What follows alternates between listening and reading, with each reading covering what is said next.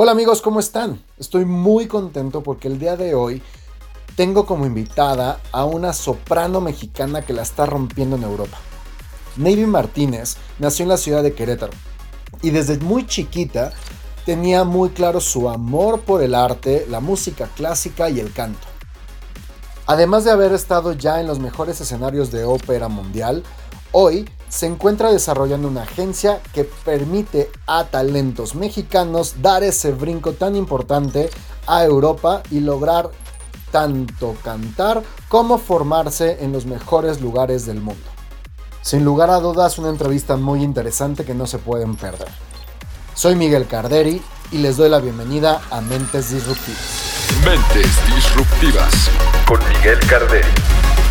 Bienvenidos amigos, mi nombre es Miguel Carderi y esto es Mentes Disruptivas. Entrevistas, invitados especiales y todos los temas más importantes que necesitas saber para innovar en tu empresa o negocio.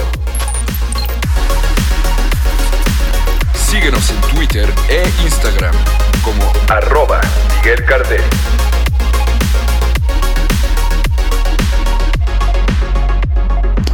Amigos, ¿cómo están? Bienvenidos. Hoy tengo el gusto de tener a una gran amiga, Navy Martínez, en, Skype, porque ahorita la señorita se encuentra en Viena, donde está pues, prácticamente viviendo hace tres años, pero pues es la base para todo lo que hace una gran soprano mexicana. Y pues estoy muy contento de tenerte en el programa, Navy. ¿Cómo estás? Hola, Mike. Muchísimas gracias por la invitación. Bendito sea Dios, todo bien por acá con mucho calor. Este, bañándonos en las aguas del Danubio. Ay, qué rico. Suena muy interesante. Oye, está padrísimo. O sea, de verdad, este, aparte Viena es una ciudad, bueno, sumamente cultural y para, para una soprano como tú, esta parte de la ópera y la cultura, creo que no estás en, mejor, en una mejor ciudad, no podías estar.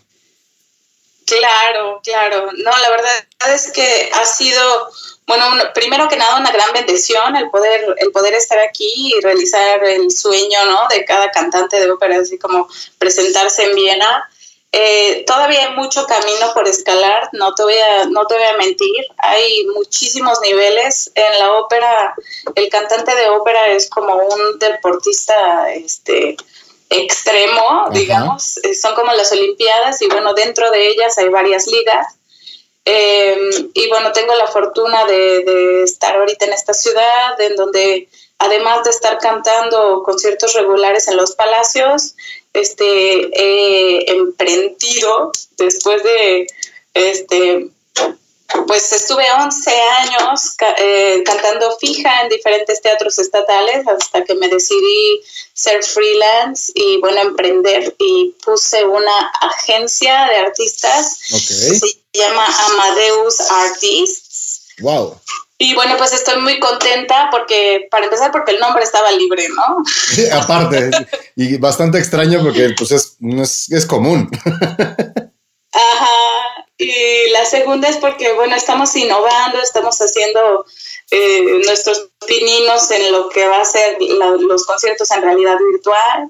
Wow. Eh, estamos haciendo Scansa 3D de, de, teatros y de estatuas, monumentos. Y bueno, la idea es, es hacer de la ópera, que precisamente es algo que digamos no es tan conocido, eh, algo que sea innovador y poderle dar este giro tecnológico, ¿no? Y, y, quiero que eh, vamos a, platicar muchísimo de esto porque este, como, como una persona que de repente puede ser como autoempleada, en, tu caso como cantante, pues bueno, el, el, poder desarrollar este nuevo modelo de negocio que, que fortalezca lo que estás haciendo, ¿no? Pero me gustaría como regresarme un poquito, Navy. Este, en México no es tan común la parte de la ópera, sin embargo tenemos varios exponentes, pero el camino no es tan sencillo. Y la gente a veces en México no conoce todo como esta parte, este, o es un mercado eh, muy específico, muy, muy, muy definido, la gente que conoce este tipo de, de, conceptos. ¿Cómo fue que empezaste tú? ¿Cómo eras tú a los seis años que eh, cantabas, te encantaba la ópera o de dónde empezó la parte de la ópera, no? Fíjate que sí, mi, mi, amor por la música clásica surge desde muy chiquita porque mi papá fue director de Bellas Artes en Querétaro. Ok. Y mi mamá contador público y cantante. Wow, qué buena combinación. hobby. Ajá. Entonces, como ya sabes, los dos trabajaban muchísimo, típica familia mexicana, no sabían qué hacer con los niños y pues lo que hacían era mandarnos a la escuela de, o a los deportes o a Bellas Artes y a mí me tocó todo lo que tenía que ver con artes, eh, bailar folclórico, bailar ballet, el coro de niños, eh, solfeo y composición desde chiquita, ¿no? Wow. Sí, entonces eso fue pues muy afortunado y mi mamá era cantante de rancheras, entonces yo iba más o menos por ese camino. Ok. Este, desde muy chiquita se suponía que iba a abrir un concierto de Alejandro Fernández a los 13 años. Wow. ¿Y qué pasó? Pues mi mami súper, haz de cuenta, puestísima con todo lo que es buenísima en el marketing y buenísima en relaciones públicas y así, ¿no? Entonces, pues ella más o menos me corría la carrera así, pero por cuestiones políticas, porque de repente algo pasó eh, que yo, la verdad, no estaba en mi poder. Eh, cambiaron, cambiaron a la chica que iba a abrir el concierto en Querétaro y de ahí me súper deprimí, o sea, una niña este, teenager, ¿no? 12 años, este, que ya había invitado a toda la escuela y un día antes a las 11 de la noche me avisan que no, que no voy a abrir el concierto al día siguiente, ¿no? Wow.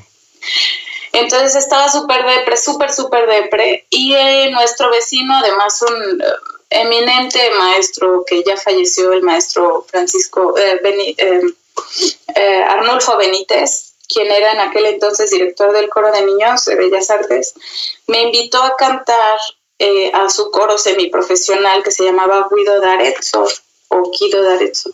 Okay. Y, y, una de las primeras piezas que me dan a aprenderme es la lacrimosa de Mozart. Ok. Dentro de mi, dentro de mi depre, ¿no? Y escuchas esa música celestial, eh, clásica, y, y, fue cuando hice clic y me dije, este es mi camino, ¿no? Si no, si no se dio lo demás, eh, se tendrá que dar el, No sé, me enamoré de una forma inexplicable de la música clásica, sobre todo en ese periodo. Creo que la parte emocional que cargabas en ese momento, pues hizo match, como dices, con, con esta pieza y con, y con los sentimientos que la música clásica genera, ¿no?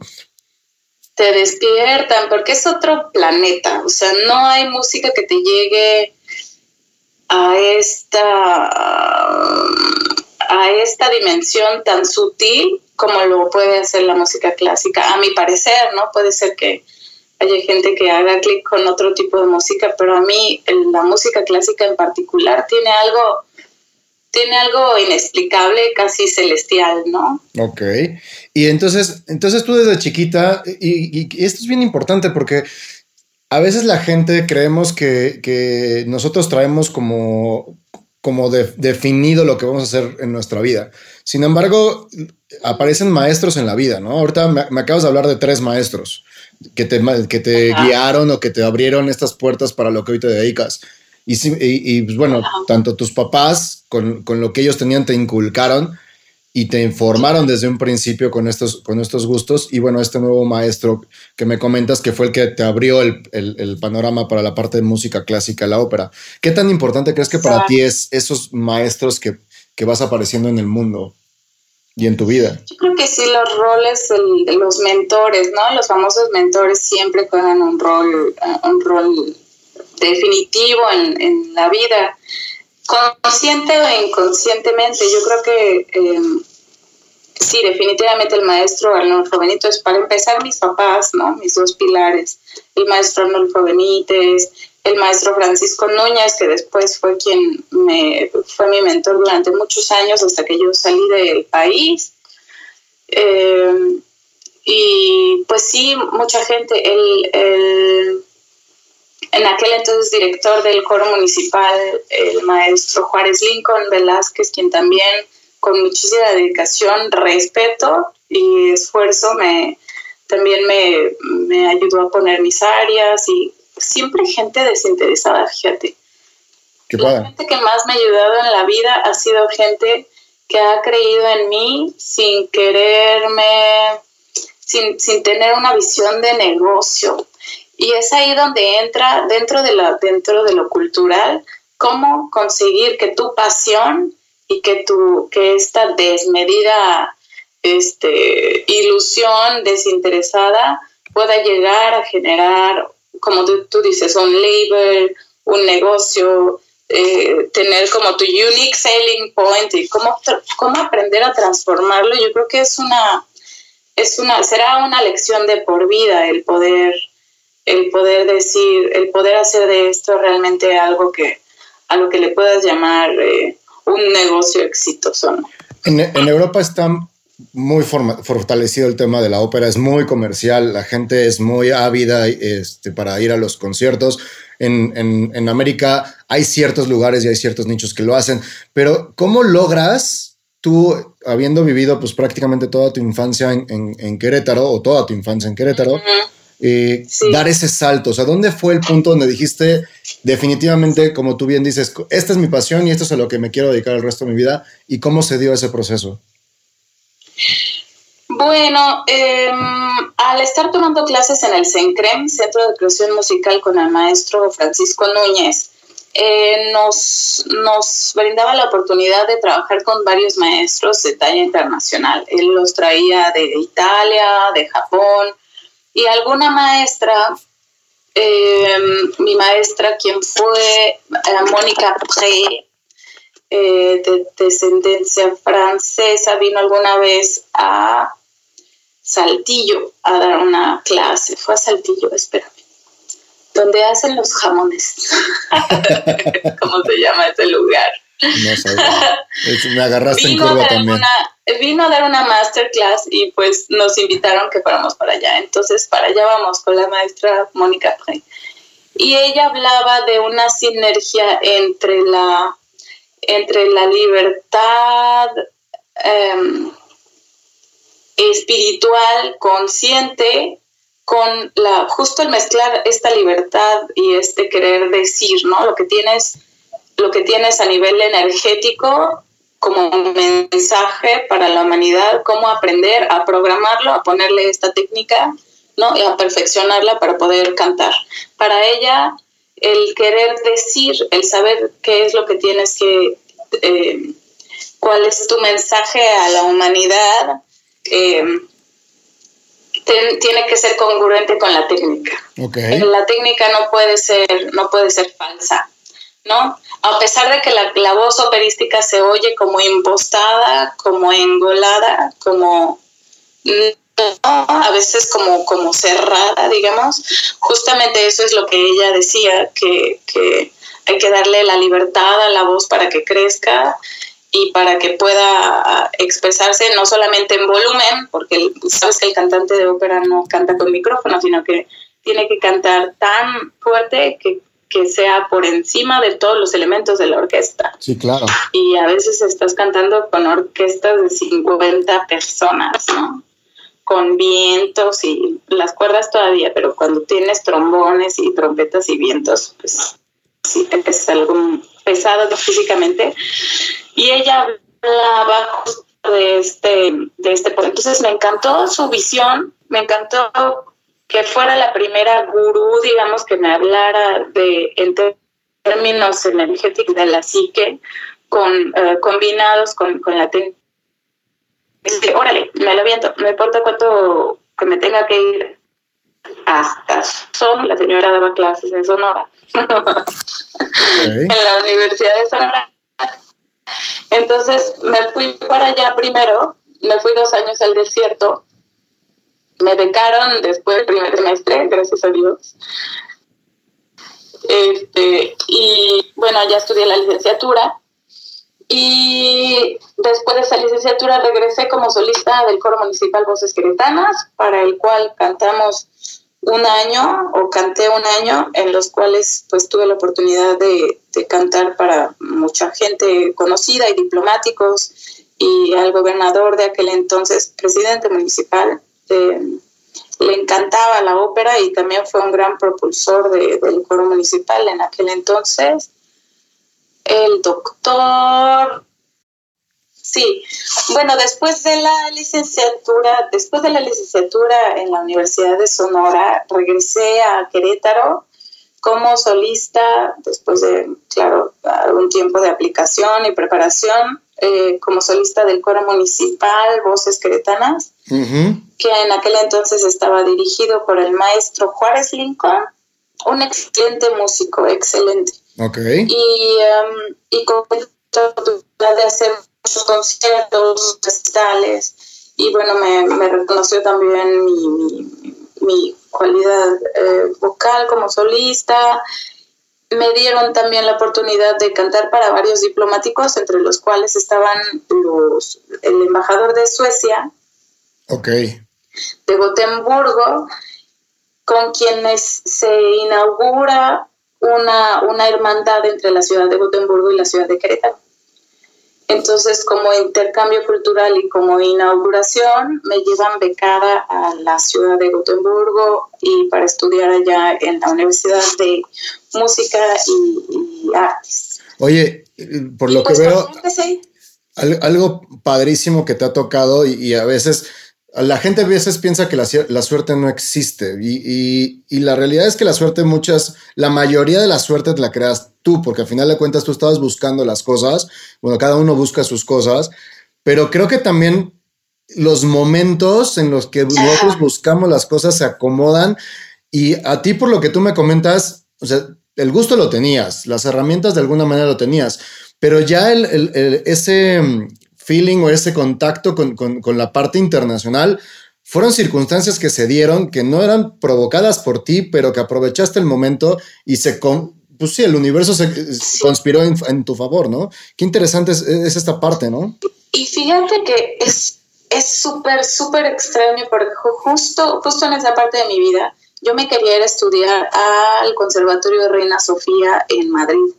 Y de hecho, la loca de yo ya tenía el boleto comprado para Madrid sin haber, eh, porque estaba fuera de aplicación todavía el, conservatorio, pero eh, la Navy ya se quería ir para allá y ya tenía el boleto y todo. Y dije, no importa, porque pues tengo mis ahorros, como estuve becado desde, desde siempre, y pues en, el coro en aquel entonces nos pagaban bien, yo nunca pagué renta en Querétaro, o sea, súper bien, tenía mis, tenía mis ahorros y quería irme por allá.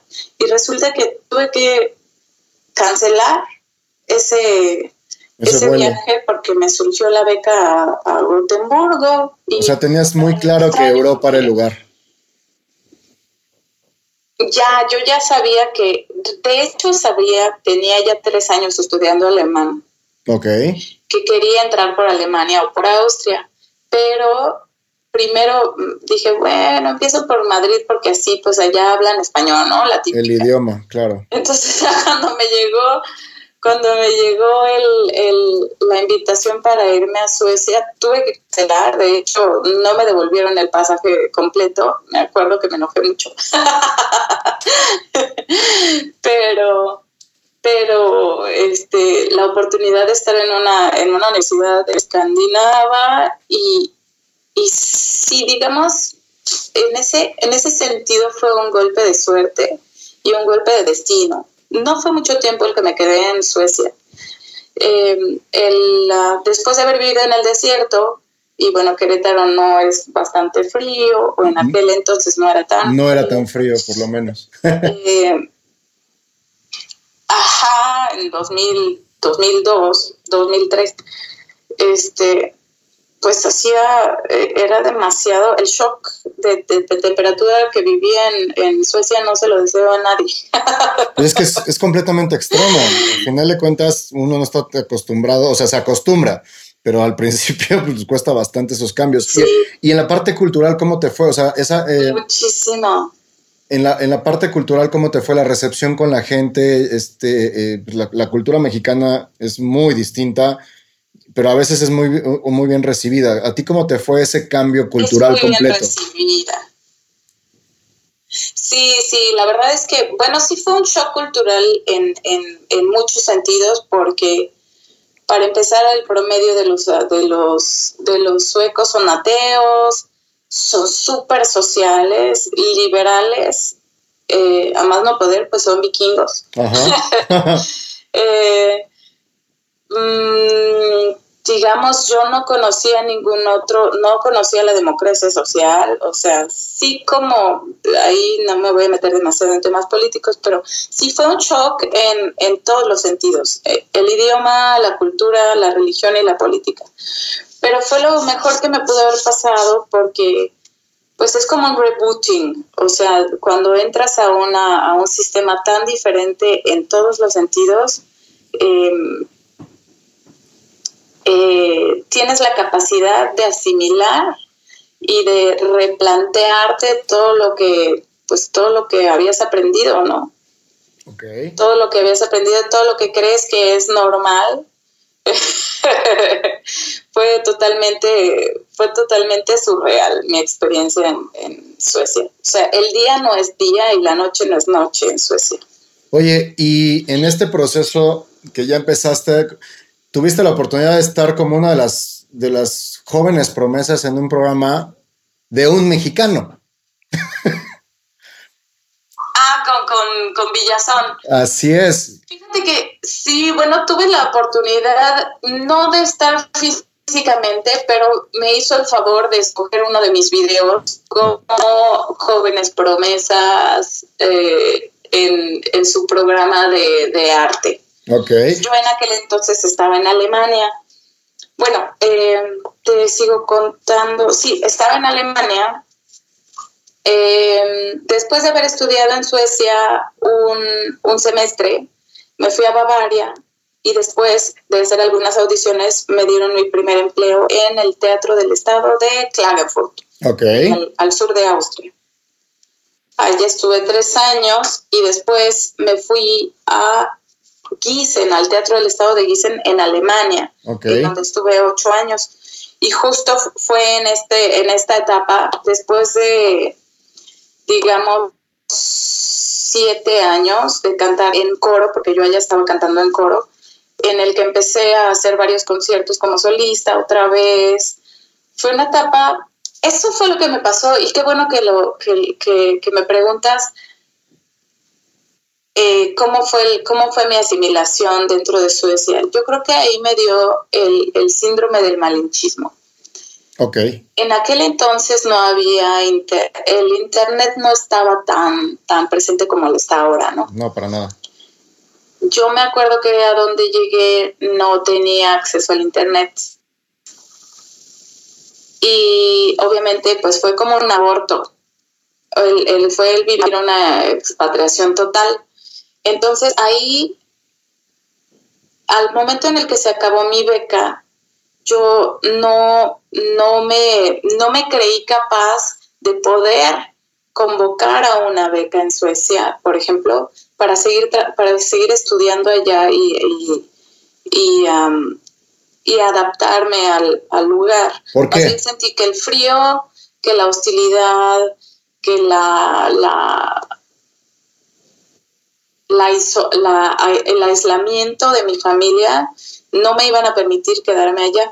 Entonces lo que hice fue irme con una amiga a Bavaria y en Bavaria me puse a trabajar de ver y a limpiar casas y a cuidar niños y a hacer audiciones hasta que surgió mi primer empleo. Pero mi primer empleo no fue de solista y yo ya venía cantando en un nivel muy alto. O sea, pude haber entrado de solista si me pudiera, si me hubiera, si hubiera creído en mí y si hubiera aplicado eh, a una beca en Suecia, por ejemplo. Sé que no me la hubieran negado, pero no apliqué para ella. ¿Por qué? ¿Qué, qué fue lo que pasaba en tu mente? Digo, obviamente ya me comentaste esta parte del aislamiento, pero ¿qué pasaba por tu mente en ese momento? O sea, ¿por qué no luchar por esos, por esos lugares o por esas becas como solista? Porque no tenía las herramientas, no tenía la información, no sabía qué era lo que se podía, no sabía eh, como yo creo que es el tema que le debe pasar a muchos estudiantes de Erasmus. Tú te vas de Erasmus y mientras estás dentro del sistema estás bien, pero una vez que se te acaba la beca, si tú no buscas el siguiente eslabón del sistema, el mismo sistema te, te, te repele. Claro. Porque, porque esa es la función de un Erasmus, irte a otro lugar, conocer, ver, prepararte y cuando se acaba tu estancia, pues ya te retiras, ¿no? Y esta siempre, fíjate que a, a diferencia de otros países europeos, Suecia siempre ha sido muy inclusivo. Es un país que, que se ha hecho fuerte gracias a la mano de obra y a, la, y a los y al, a los recursos humanos eh, extranjeros, porque son, es una población muy pequeña, muy, muy pequeña y muy rica. Y a la Navy no se le ocurrió porque me entró como inseguridad, me entró eh, eh, el, no sentirme con una con, con, la institución y la misma institución que me respaldaba me dijo, bueno, ya se te acabó la beca, órale, órale, ponte tu, ponle a tu casita. Y dije, no, no me voy a mi casita, yo me quiero quedar para acá, mejor me voy a Alemania y ella me voy un rato.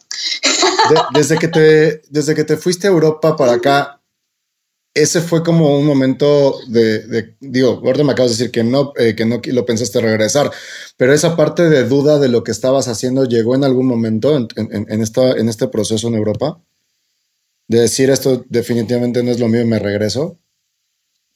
No, no, siempre fue de, yo sabía que tenía que seguir, o sea, tenía que entrar a los teatros, tenía que entrar a, hacer una carrera como solista, a pesar de que, bueno, me dio, un, me dio este momento de inseguridad y al momento de hacer audiciones, no hice audición para, para, eh, para agencias privadas, sino para agencias estatales. Y la agencia estatal lo que busca es, obviamente, pues darle el empleo primero a sus connacionales y al extranjero, si es que le da un, un trabajo a un extranjero, debe ser altamente calificado y bueno, te ponen en coro o esa fue la propuesta de, mi agencia en aquel entonces. Sí, estás muy bien, estás cantando muy bien. ¿Te parece si te damos si te damos una plaza en un coro? Y yo, pues sí, o sea, tenía medio año limpiando casas. Claro. Ya me había ido, me tuve que regresar a México un rato. De hecho, en ese inter fue muy extraño porque hice una audición para, para Berkeley en la Ciudad de México y me la dieron. Me dieron una beca completa para irme a estudiar a Berkeley, a Boston. Y Navy no se fue porque dijo, no, no me gustan los gringos. no, yo lo que quiero es europeo porque si me iba a estudiar a Berkeley iba a ser una carrera como cantante de pop. Claro. Sí, no, definitivamente la ópera. Que fue para lo que audicioné. Y dije, no, no, no me voy, yo, yo me voy a Europa. Y me vine para acá. La verdad es que, Mikey, em, la vida me puso varios tumbos en el camino y varias dudas, pero precisamente para que yo después dijera, voy a hacer una agencia privada, para que cuando lleguen los chavos yo poderles decir, mira, en Europa está así el rollo. Están los teatros privados están los teatros estatales. Los buenos son los teatros estatales. Estos son los niveles que hay dentro de los teatros estatales y estos son los tipos de caminos que puedes tomar. Porque yo he andado por todos. Ok. y he tenido experiencia personal, ¿no? De, de empezar por coro, eh, bueno, para empezar, empezar limpiando casas, hacer audiciones, después empezar por coro, soltar ese coro e irme a un coro mejor, después empezar como solista y ahorita estoy cantando para empresas privadas. Y ahorita lo que me, me falta es entrar como solista a los teatros estatales. Y bueno, a través de mi agencia es lo que estamos buscando y no solamente yo misma ayudarme a mí, sino que ya traigo un equipo de gente al que le estoy también ayudando a, hacer realidad sus sueños a la par de la en la que yo estoy pues realizando el mío, ¿no? Y esa, esa gente que estás trayendo y que estás promoviendo en tu, en tu emprendimiento, ¿de, dónde la sacas? ¿Son latinos, este, son mexicanos, son europeos o son de todo? Este, ¿Cuál es como tu objetivo en esa parte?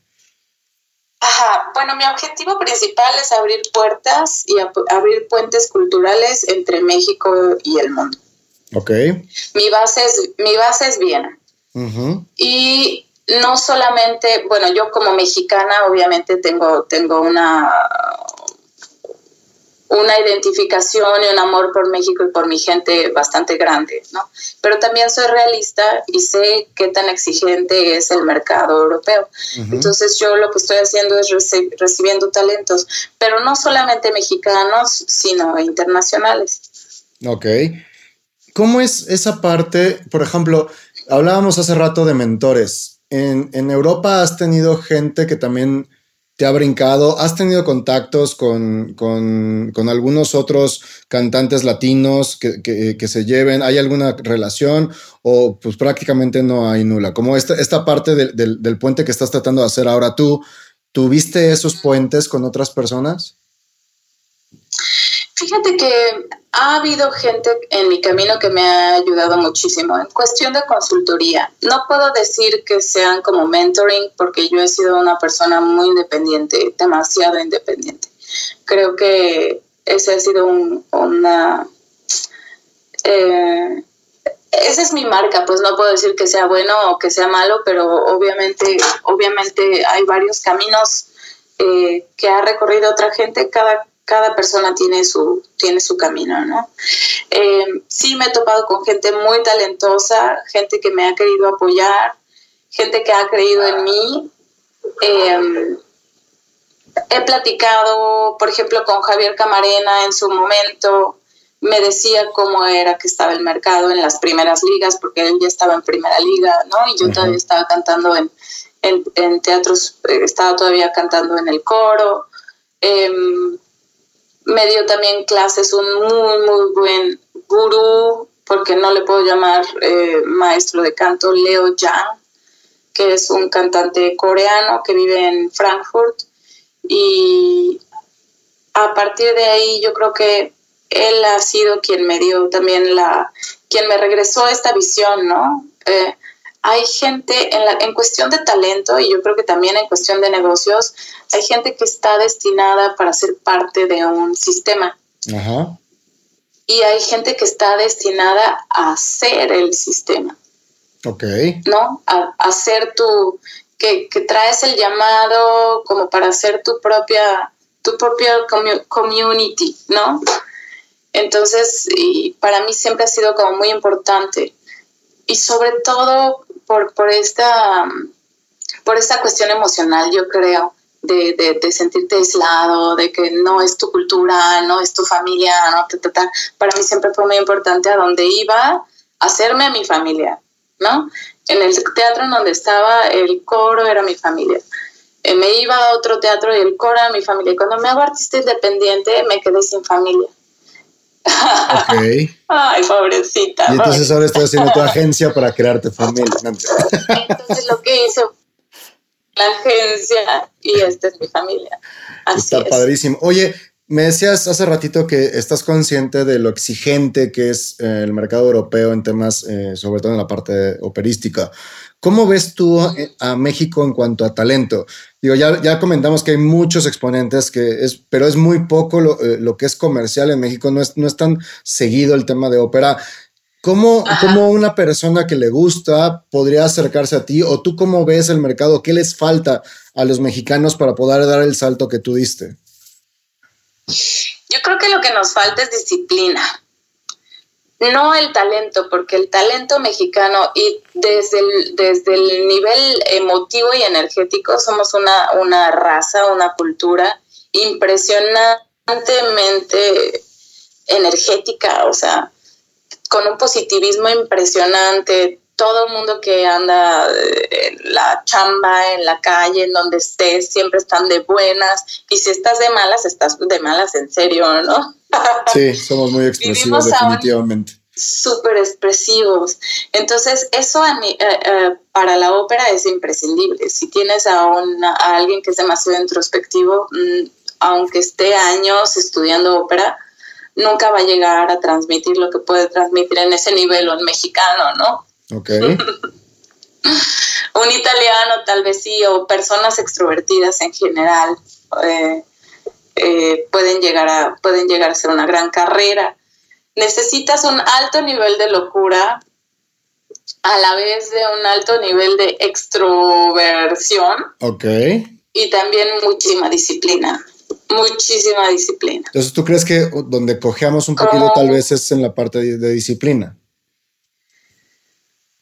Y en, la, en, las estructuras. No existe la estructura en México en donde te puedas eh, realizar como cantante sin tener que recurrir a, a, a elementos extranjeros, ¿no? Ok. Entonces. Ahora, fíjate que ahora Puede ser, puede ser que mi visión sea un poco pequeña y justo he estado tratando de, implementar en eso porque yo cuando dejo México nunca me fui a hacer audición a Ciudad de México más que para ese día, esa vez que, hubo audiciones para Berkeley, por ejemplo.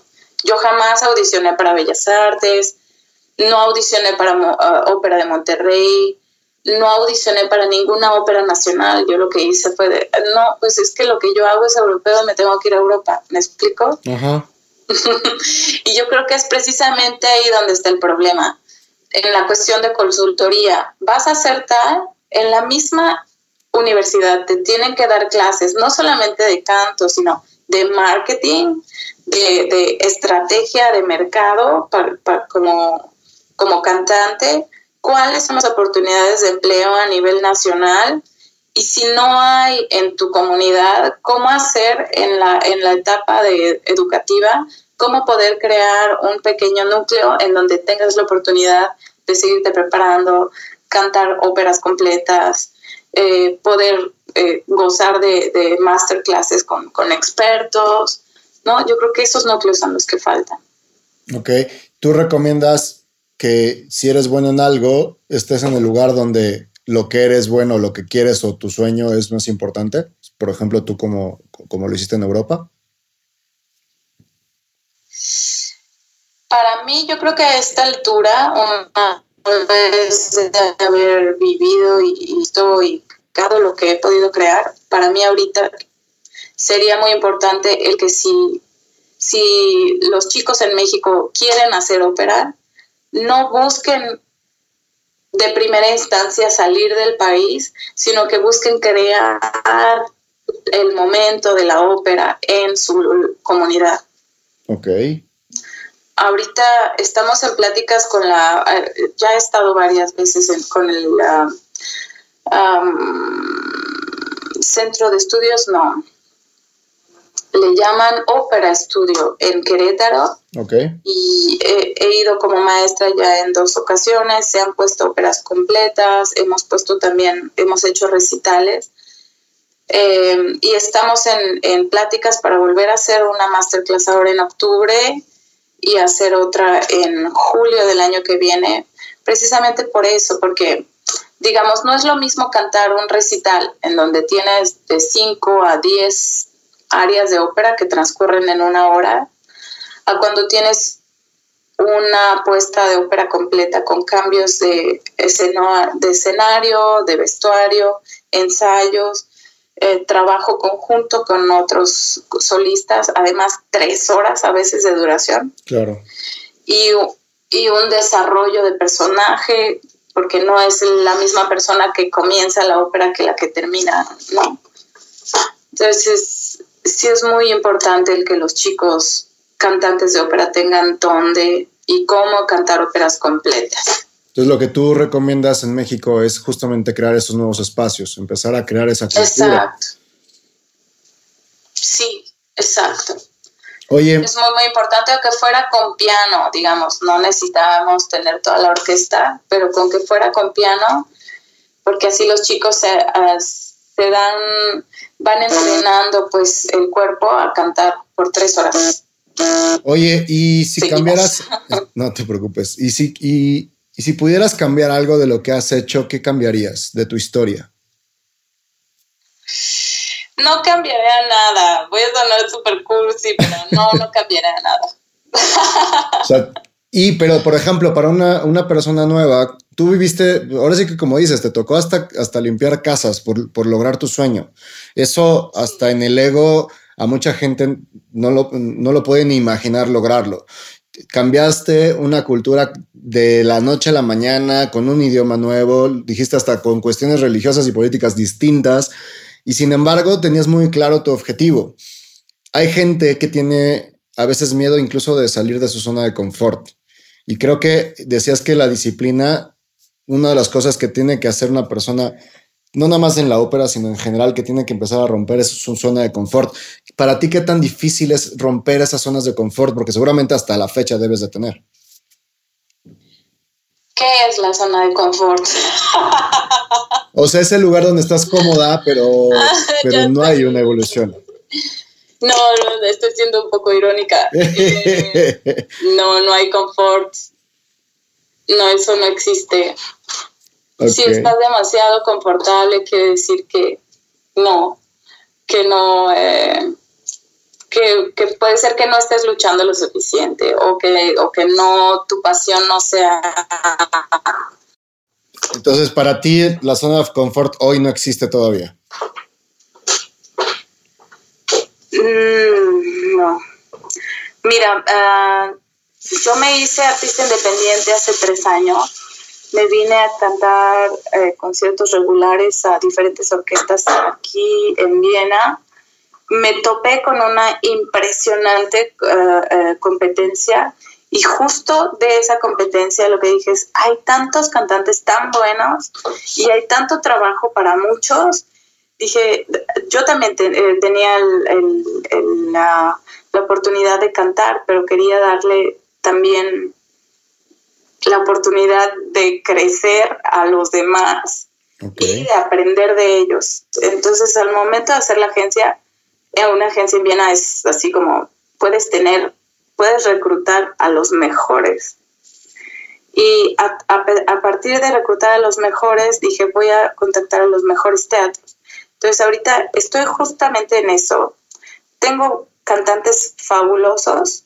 Estoy contactando y haciendo network con o haciendo lazos estrechos con diferentes teatros que tienen que tener un nivel maravilloso. Em, y además estoy innovando en la parte de poder hacer que las, las puestas teatrales puedan perseverar porque aquí en Europa se invierten millones y millones de euros en producciones teatrales que si no son filmadas, desaparecen. Ok. Y justamente esa es la idea con la realidad virtual, el poder grabarlas en tercera dimensión para poder hacer que estas, que estas puestas queden para siempre y que tu experiencia o que la experiencia del público sea realmente como si estuvieran sentados en el teatro. Eso está increíble. ¿Y cómo vas? ¿Cuál es ¿En qué etapa estás de eso? Estoy ahora el fin de semana el que viene vamos a ir a hacer un 3D scan de una puesta en San Margarete, que es una de las puestas monumentales más grandes que hay aquí en, en, en Viena y como el Navy siempre va a lo grande, siempre se va a lo grande, nos vamos a ir a escanear el teatro que está en Sant Margarete, que justo está en, una, en un cañón. Entonces hace cuenta que está entre las montañas y ahí este, nos dieron la oportunidad de ir a escanear una apuesta impresionante de la flauta mágica. Ok. Y bueno, ya te, ya te mandaré algún modelo en 3D Por con la idea. Sí, Va a estar padrísimo. Eso va a estar padrísimo. Por último, porque yo sé que, tú, que, andas corriendo, te, te, voy a hacer dos últimas preguntas. La primera, ¿qué le dirías si tuviera tu, tu yo de seis años? ¿Qué pensaría de ti y tú qué le dirías a esa, niña? Le diría que se prepare, que las experiencias que están por venir son impresionantes y que tenemos que aprender a trabajar en el emotional management, ¿cómo se llama? El manejo de la energía. Manejo de emociones. el manejo de la emoción y el manejo del tiempo. Ok.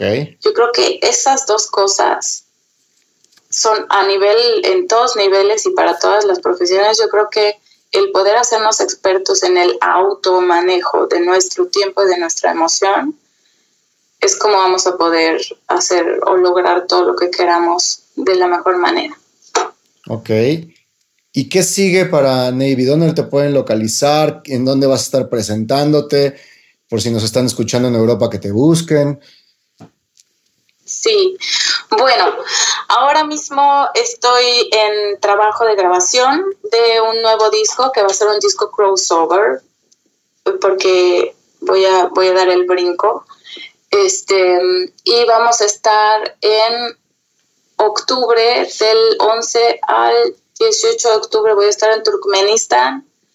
Eh, me toca cantar dos conciertos allá para la gente que nos está escuchando desde Turkmenistán. bueno, que estén en Europa cerca de ahí. y después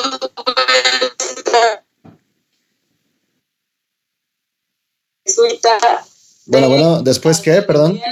Perdón, se cortó un poquito. Después qué. Vamos a hacer la misa en do menor de Mozart aquí en la iglesia jesuita en Viena con el Conchentos Músicos y su orquesta. Y bueno, ahora voy a estar en México en octubre, desde la primera semana de octubre hasta la primera semana de noviembre, si Dios nos da licencia. Voy a estar por allá dando una masterclass y también espero, si hay interesados, claro que me pueden mandar alguna aplicación a mi página de internet amadeus minus o amadeus-artists.com. Eh, y bueno, con mucho gusto puedo darles tips. Podemos hacer algún consulting o podemos hacer alguna masterclass. ¿Eso va a ser en la ciudad de Querétaro?